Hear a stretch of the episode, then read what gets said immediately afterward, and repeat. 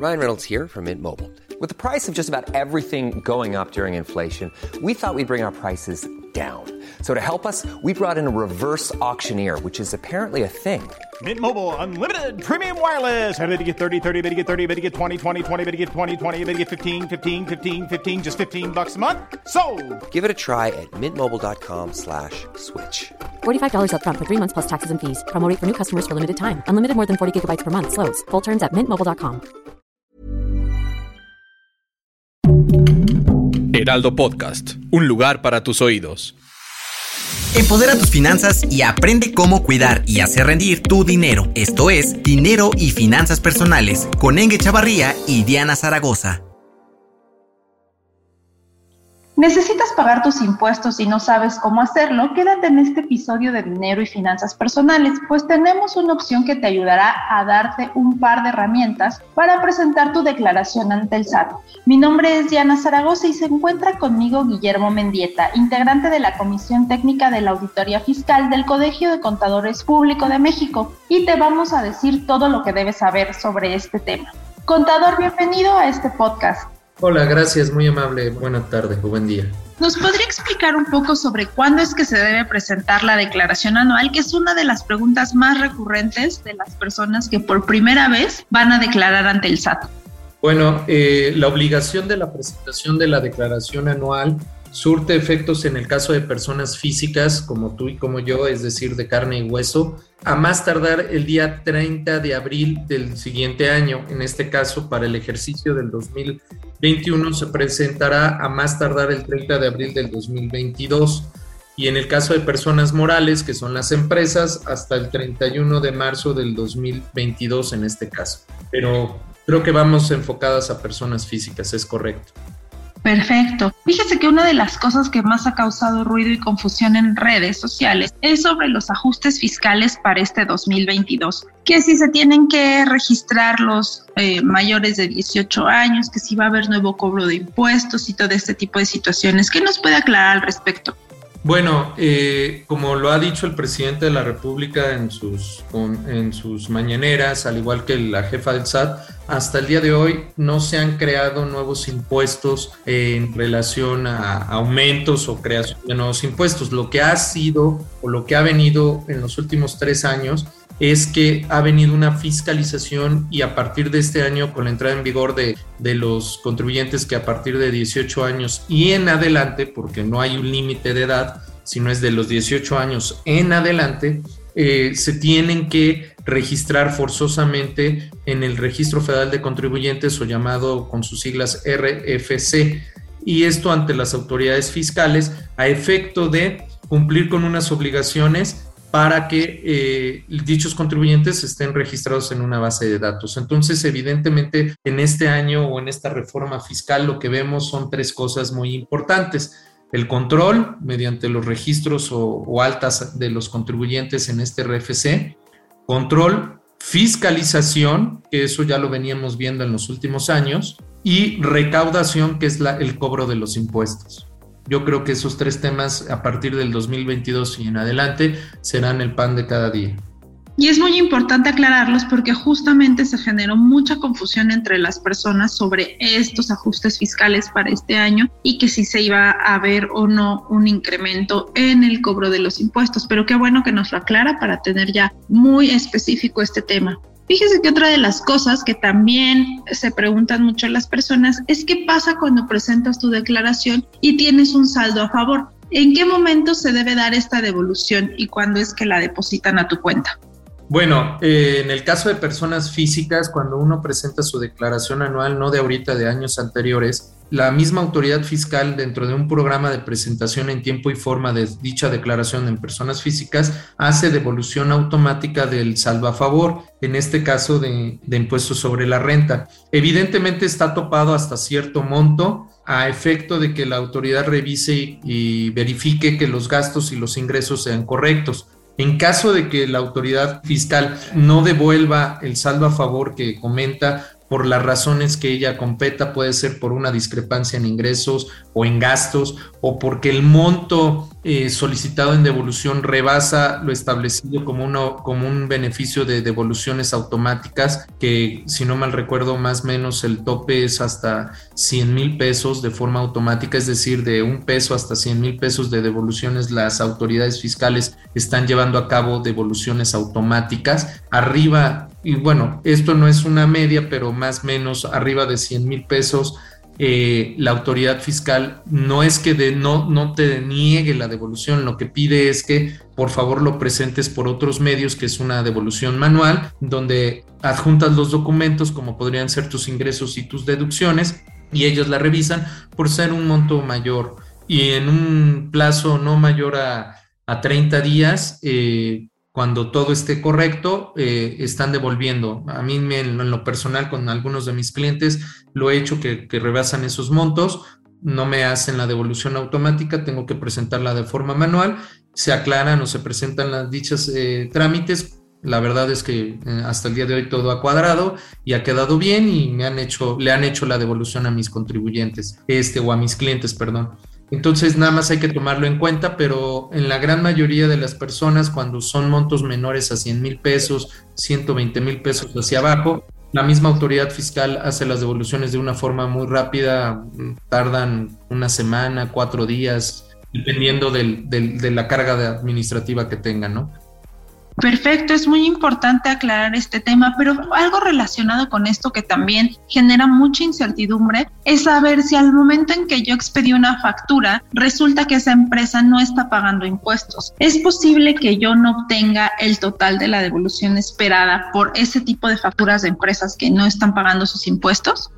Sí, es correcto porque al final del camino tomemos en consideración que el recurso que la autoridad fiscal tiene en su poder es recurso de todos los mexicanos, es parte del dinero que usted, yo o cualquier otro contribuyente haya pagado y lo indebido sería que aquella empresa que no ha pagado sus impuestos o que no se encuentra localizada o que se encuentre en estas famosas listas del 69 o listas negras, pues no les devuelvan. Evidentemente hay un principio y hay, un, y hay que desvirtuar la situación por la cual se ha negado. Si se demuestra ante la autoridad fiscal que la forma de pago se ha cumplido y se ha pagado debidamente, lo que ha sucedido es que la, eh, la autoridad hace unas devoluciones parciales. Y en esas devoluciones parciales es paga o, devuelve la, la parte correspondiente a lo que sí pudo verificar y la parte que no se devuelve queda ah, supeditada a revisión por parte de la autoridad de la otra contraparte, es decir, de la empresa que nos prestó el servicio, que le pagamos y que debió haber pagado ese impuesto. Entonces, en e, eso es un tema que no es de ahorita, ya tiene muchos años que la autoridad fiscal así lo ha manifestado. Entonces, en cierta forma tienen razón de no devolver algo que no le corresponde a alguien que no lo ha pagado, ¿no? Pero también está la otra parte de aquella persona que sí lo pagó y que evidentemente pues no, no es responsable de la que no pagó los impuestos. Entonces, en ese sentido, la misma autoridad ha hecho devoluciones parciales y lo otro queda pues más bien a revisión y, análisis de parte de, de, la autoridad. Pero sí, sí existe esa situación, sobre todo en personas morales. Ok, sí, y es importante aclararlo para justo no llevarnos una sorpresa al momento de nosotros calcular el monto de la devolución y creer que nos van a dar una cantidad. Muchas gracias por explicarnos este tema, contador. También otra cosa que me gustaría saber es qué pasa o si hay consecuencias si yo decido no presentar mi declaración anual.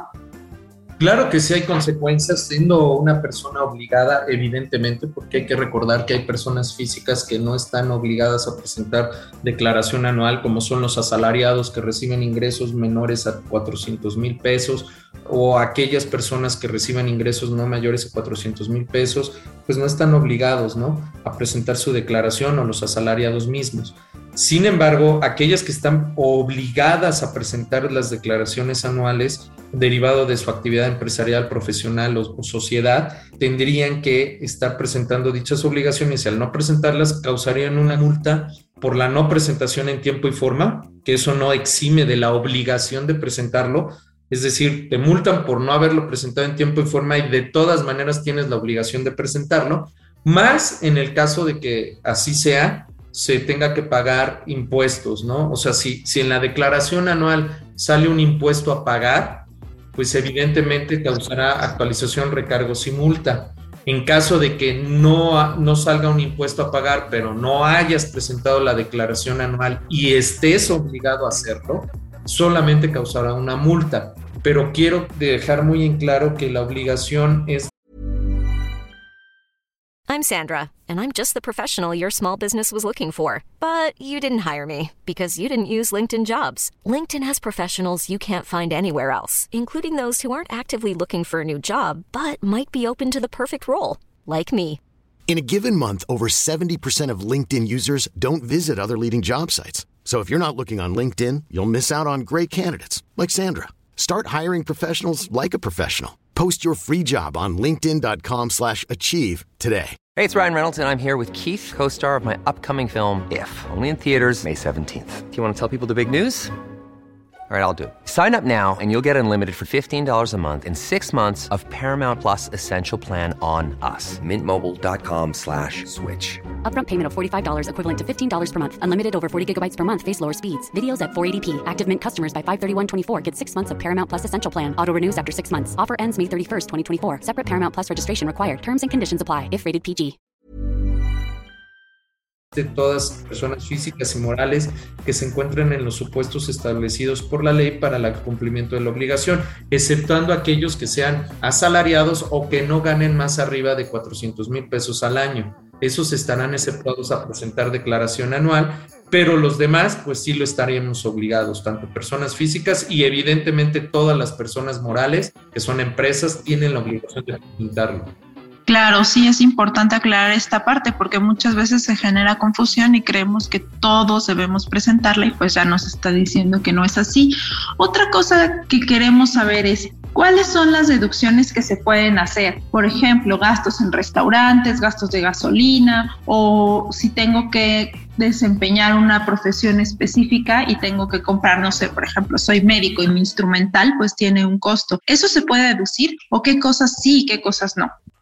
Mire, como en otras ocasiones que hemos tenido entrevistas al respecto, eh, yo he comentado a la gente, al público, a los contribuyentes, a los mismos clientes, que el tema de las deducciones no es un tema de receta de cocina o que venga establecido por la autoridad de qué deducciones sí, qué deducciones no. Evidentemente las de ley o las de cajón, por así decirlo, de una forma muy coloquial que tenemos las personas físicas para las declaraciones anuales son gastos hospitalarios, médicos, de funeral, de escuela hasta cierto monto y eh, hasta cierto tipo de educación escolar y siempre y cuando las personas con las que tenemos esta educación sean de forma directa con nosotros, con sanguíneos, es decir, hijos y fondo de ahorro. Las otras que pudieran ser deducciones, como en el ejemplo que acabas de comentar, de cuando uno lleva a cabo una actividad empresarial o profesional adicional a las que acabamos de mencionar, como podría ser el instrumental en el caso de médicos, sí serían deducibles, sí, simple y llanamente no porque lo diga yo o no lo va a establecer la ley. Lo que es deducible es para aquellas personas que lleven un gasto estrictamente indispensable para llevar a cabo su actividad profesional. Evidentemente un médico, si opera, si da consulta y para ejercer su consulta tiene que comprarse, por decir algo, una bata, un, teles, un estetoscopio, un instrumental para llevar a cabo su trabajo, pues evidentemente todo eso será deducible de, de impuestos, porque del ingreso que él reciba por su consulta o por sus honorarios médicos por llevar a cabo una operación, cuesta 100 mil pesos la operación, por ejemplo, y los instrumentales que compró para dicha operación cuestan 50 mil pesos, de entrada, pues esos, esos 50 mil pesos serían deducibles. ¿Por qué? Porque para llevar a cabo la operación tuvo que comprar sus instrumentales. Pero si el médico, en el caso hipotético que usted está mencionando, recibe 100 mil pesos de ingresos, 50 son de instrumentales y 30 mil pesos de un viaje de fin de año a Acapulco porque pues, se la pasó padre el fin de año, bueno, con sus reservas por el tema de la pandemia, pues evidentemente los 30 mil pesos que se gastó en un viaje a Acapulco o a Cancún o alguno de nuestros hermosos puertos que tenemos en nuestro país, pues evidentemente no sería un gasto estrictamente indispensable para llevar a cabo su operación o su, o su actividad empresarial y profesional. Simple y llanamente esos son gastos de esparcimiento y de diversión. Entonces esos 30 mil pesos del gasto del, del viaje, pues evidentemente no serían deducibles. Vuelvo al tema, es un gasto, tiene que ser un gasto estrictamente indispensable para efectos de su actividad empresarial y profesional. Perfecto, contador, qué bueno que nos lo aclara para justamente no meter ahí una, un gasto que obviamente no se va a poder reducir. Y para finalizar, me gustaría que nos explicara qué pasa con los créditos que tiene una persona, ya sean créditos bancarios, hipotecarios, los pagos de las tarjetas. ¿Este tipo de gastos se pueden presentar en la declaración anual o no aplican? No, bueno, es que no es un gasto, un crédito no es un gasto el único gasto que se podría generar es única y exclusivamente los intereses que cobran y evidentemente los créditos y evidentemente el, IVA que, que de ello generan y eso lo podríamos hacer deducible y acreditable según sea el caso. Los créditos no es un gasto ni tampoco se debería considerar un ingreso a menos que se demuestre lo contrario, es decir, si parte de esos gastos son ingresos que pudieran generarse para efecto de, cobrar operaciones, pues se podría considerar, pero no, no es el caso. Generalmente los créditos en la declaración anual de personas físicas se declara como un ingreso no acumulable. ¿Y a qué voy con la palabra no acumulable? ¿Se deben de declarar? La respuesta es sí, sí, claro porque suponiendo en el caso de un crédito hipotecario, generalmente los bancos lo que hacen es abren una cuenta bancaria de la persona que le otorga el crédito, se le transfiere el dinero y esa persona con el dinero que les da el banco, que pueden ser uno, dos, tres o cuatro millones de pesos o la cantidad que sea por el crédito hipotecario, se voltea y lo paga evidentemente para la adquisición de un bien inmueble. Para eso se obtiene el recurso y no se consideraría un ingreso porque evidentemente ese es un préstamo que nos está dando el banco y, no, y lo voy a pagar con su correspondiente tasa de interés. Entonces no, no aumentaría nuestro patrimonio. Lo que ahí sucede es que en las declaraciones anuales hay dos apartados, los ingresos que se declaran como ingresos acumulables, como podría ser la actividad empresarial y profesional, como en el caso del médico, pues los honorarios que él reciba por sus consultas o sus operaciones, eso sí se deben de declarar y pagar los impuestos correspondientes, porque ese sí es un incremento del patrimonio. Y en el caso de los ingresos que vengan por préstamos hipotecarios, crediticios o fiduciarios, ese tipo de créditos o ingresos no se declaran, se deben de declarar, pero como un ingreso exento. ¿Esto qué quiere decir? Es un ingreso que se declara pero no causa un impuesto porque el dinero donde proviene es de una institución financiera, el cual me presta a mí para que yo pague un servicio o un bien, en el caso de un crédito hipotecario, y lo que yo pagaría para, porque voy a devolver ese dinero en 20, 15, 10 años en el caso de los créditos hipotecarios o en las tarjetas de crédito cada 30 días, justamente es que yo voy a pagar ese dinero con sus correspondientes intereses. Lo que sí podría ser deducible son, y acreditable pues son los intereses, el IVA de los intereses y, el, y los intereses per se, pero hasta ahí, nada más. Es muy bueno aclarar este punto porque realmente nos han enviado algunas preguntas sobre este tema que genera confusión. Contador, le agradezco mucho su participación en este podcast de dinero y finanzas personales. ¿Le gustaría agregar algo más sobre este tema de la declaración anual?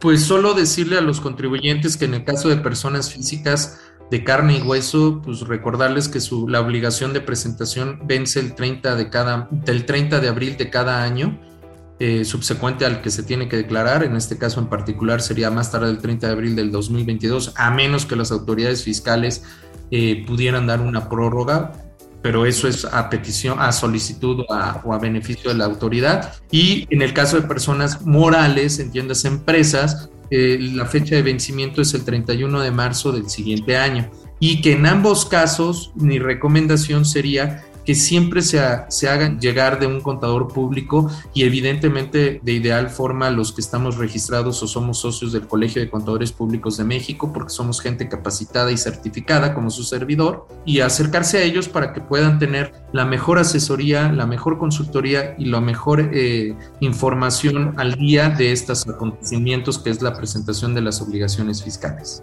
Claro, contador Guillermo Mendieta, muchas gracias. Siempre es importante contar con un profesional, en este caso como nos acaba de especificar, para presentar la declaración anual, sobre todo si es la primera vez que vamos a realizar este trámite y pues no tener trabas en el proceso. Mi nombre es Diana Zaragoza, gracias por escucharnos en esta emisión de Dinero y Finanzas Personales. Escríbanos a través de las redes sociales y háganos llegar sus preguntas y sugerencias. Hasta la próxima.